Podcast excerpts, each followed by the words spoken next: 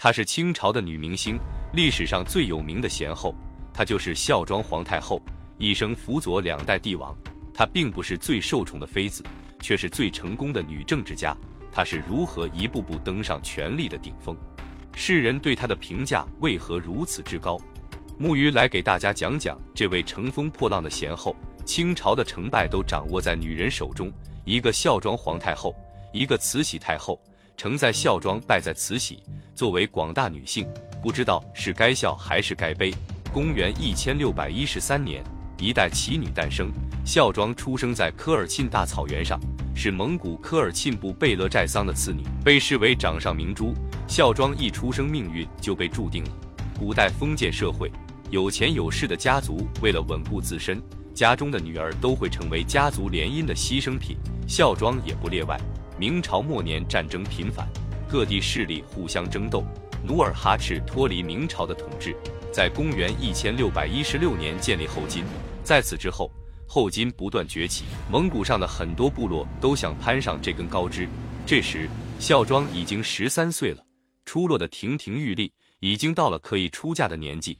草原上的大好男儿一抓一大把，孝庄认为自己可以嫁给一个喜欢的人。在草原上平淡的度过一生，但是事与愿违。贝勒寨桑为了加强和满洲的来往，十三岁的孝庄成为家族联姻的对象。她要嫁给努尔哈赤的儿子皇太极做侧福晋。皇太极比孝庄大了几乎两轮。孝庄的姑姑哲哲是皇太极的正福晋，所以她要嫁的人是她曾经的姑父，显然不合伦理。姑姑和侄女共侍一夫，让人难以接受。虽然是侧福晋。但是两家门当户对，皇太极为孝庄准备了盛大的婚礼，孝庄不情愿地嫁到了满洲，结局已经是这样。孝庄对皇太极还是充满期待的。皇太极是建立后金的头号大功臣，能文能武，骁勇善战，是所有蒙古女孩儿心中的白马王子，嫁给他也不算吃亏。皇太极并不宠爱孝庄，但是也不讨厌这个端庄贤惠的侧福晋，还没有好好适应这个环境。在孝庄嫁到满洲的第二年，后金的汉王努尔哈赤去世，年仅十四岁的孝庄就要经历一场腥风血雨。努尔哈赤去世的非常突然，没有指定汉位继承人。努尔哈赤有十六个儿子，一场汉位争夺之战即将展开。幸运的是，皇太极是这场皇位争夺战的胜利者，孝庄也因此逃过一劫。皇太极继承汉位，经过十年的改革和治理。后金国力不断强盛，在皇太极称帝的前两年，孝庄的姐姐海兰珠也嫁给了皇太极。海兰珠和皇太极年纪更加相近，与孝庄不同，皇太极对海兰珠一见倾心，对她十分宠爱。公元一千六百三十六年，皇太极在满洲正式称帝，改后金为大清，大清王朝就此开启。皇太极的五大福晋也被封为武功正妃。孝庄的姑姑哲哲被封为皇后，备受宠爱的海兰珠被封为宸妃，地位居于后宫第二。孝庄被封为庄妃。反观十三岁就嫁给皇太极的孝庄，却居于武功正妃最末位。可见，有了皇帝的宠爱，直接平步青云。由于不受宠，孝庄在后宫的地位并不高。后宫中的女人没有一个是容易的。孝庄心中就算有再多的不甘，也只能强颜欢笑。后宫深似海，只有身在其中才能明白。表面风平浪静，实则波涛汹涌。在孝庄心里还是渴望爱情的。如果没有，也不用郁郁不欢。在后宫中能靠住的只有自己。孝庄能够在历史上成为一个举足轻重的女性，也正是贯彻了这个道理。既然在皇帝的宠爱这里不占优势，此路不通，那就另寻出路。孝庄从小就天资聪颖，胆识过人，是一个有头脑、有谋略的女人。孝庄嫁到满洲第二年，就经历过汉魏之争，是见过大场面的人。她在很多事情上都有自己的见解。皇太极和孝庄的相处模式和其他妃子并不一样，他会和孝庄谈论朝堂之事，孝庄经常帮皇太极排忧解难。他和其他妃子相比，对皇太极有不一样的意义。再加上有皇后姑姑的庇佑，孝庄在后宫中的地位虽然不高，但是有一定的话语权。公元一千六百四十三年，皇太极突然驾崩，和努尔哈赤一样，没有确立皇位继承人。皇太极生前是想立海兰珠的儿子为皇太子，可是命运弄人，海兰珠的儿子还没有来得及取名就夭折了。海兰珠由于伤心过度，没有多久也去世了。皇太极悲痛万分，所以迟迟没有立太子。相似的一幕再次登上历史舞台。皇太极骤然离世，朝堂一片混乱，皇位竞争十分激烈。肃亲王豪格和睿亲王多尔衮明争暗斗，不惜兵戎相见，造成了叔侄互相残杀的局面。在这个危险又关键的时刻，孝庄站了出来，为了稳定朝堂局面，也是为了扶持自己的儿子继位。孝庄只有成功将儿子福临推上帝位，才能保全自己和福临的性命。他静静观察朝堂局面，发现多尔衮和代善是可以帮助他的人。他开始利用多尔衮和代善。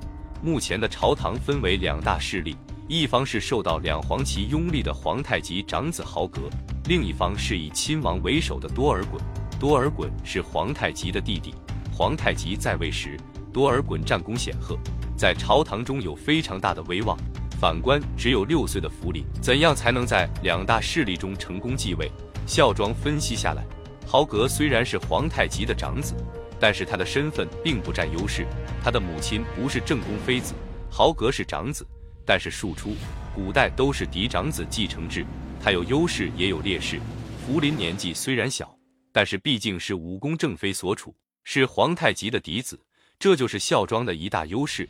两方在皇位继承上一直僵持不下，这时孝庄发挥了他的政治才能。为了很好的中和两方，也为了自己，他笼络朝中大臣，在朝堂上传达自己的意思，推举自己的儿子福临继位，私下和多尔衮商量，由多尔衮等大臣辅政，这样双方的权力都得到了保障。豪格肯定不会同意，孝庄自然会料到，他早就做好了万全的准备。孝庄找到了他的皇后姑姑，他知道姑姑一定会全力支持他。皇后姑姑没有皇子。只有福临登上帝位，他才能保全自己和女儿。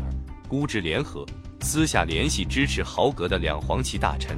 这些大臣只是想要拥立皇帝的儿子继位，是谁都无所谓。这样一来，将福临扶上帝位就容易了。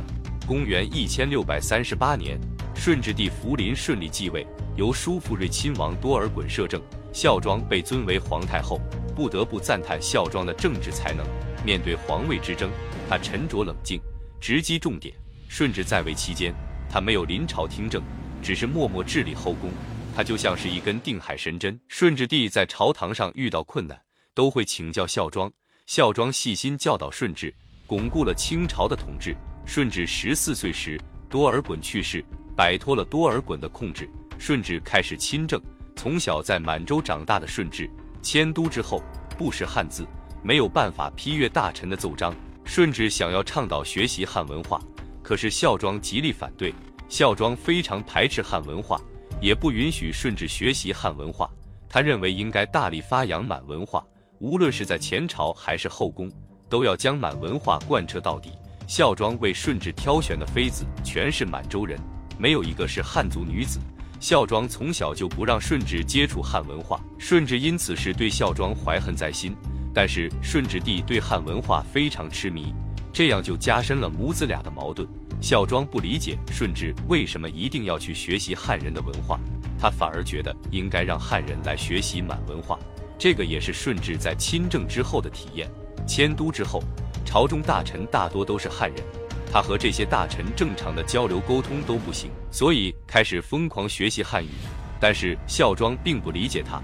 文化的差异促使母子越来越疏远，就连顺治最喜欢的董鄂妃，孝庄也非常反对。各种原因加在一起，皇帝和太后的关系越来越微妙。最后，顺治英年早逝，孝庄后悔也来不及了。孝庄的一生也是悲惨，失去丈夫又失去儿子，一个女人撑起一片天，太不容易了。顺治驾崩后，八岁的康熙玄烨继位，尊孝庄为太皇太后，幼小的皇子继位。根本没有能力把控朝政。有人建议孝庄亲政，但是他一口回绝。历朝历代有不少外戚专政的例子，但是都没有好结果。清朝规定后宫女子不得干涉前朝政务。在顺治幼年登基时，孝庄也没有临朝干政，都是大臣辅政。他从来都是默默站在帝王的背后，培养教育。在培养康熙的时候，他在顺治身上吸取教训，避免了很多矛盾。成功的培养出了千古一帝。他教导康熙要居安思危，治理国家不可有一点的松懈。亲政之后，政绩卓越，大清社会稳定，百姓安乐。在祖母的教育下，康熙成为史上在位最长的一位皇帝。公元一千六百八十八年，孝庄结束了他的一生，享年七十五岁。在他弥留之际，康熙皇帝在他身边侍奉，一步也不曾离开。可见康熙对祖母的感情之深。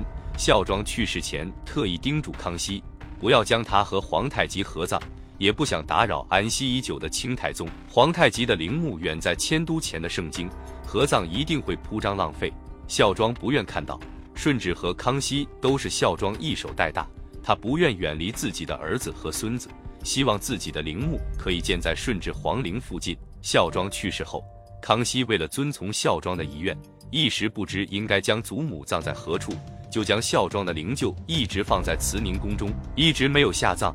直到雍正继位后，才解决了这个问题。他将慈宁宫修改成陵墓，直接原地厚葬了孝庄。回顾孝庄的一生，非常的坎坷。年少就成为政治联姻的牺牲品，没有得到皇太极的宠爱，在政治斗争中求生。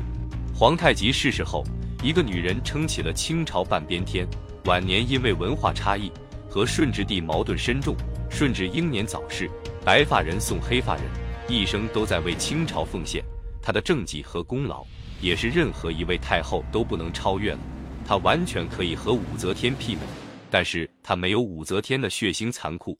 他把大清百姓和基业放在第一位，一生历经三朝，辅佐两代幼帝，不干涉前朝政治，兢兢业业，从来没有懈怠过。他凭借自己的政治才能，一步步走到了权力的顶峰。可以说，没有孝庄，都没有之后的康乾盛世。坐在权力顶峰的女人，一定承受了太多的辛酸和委屈。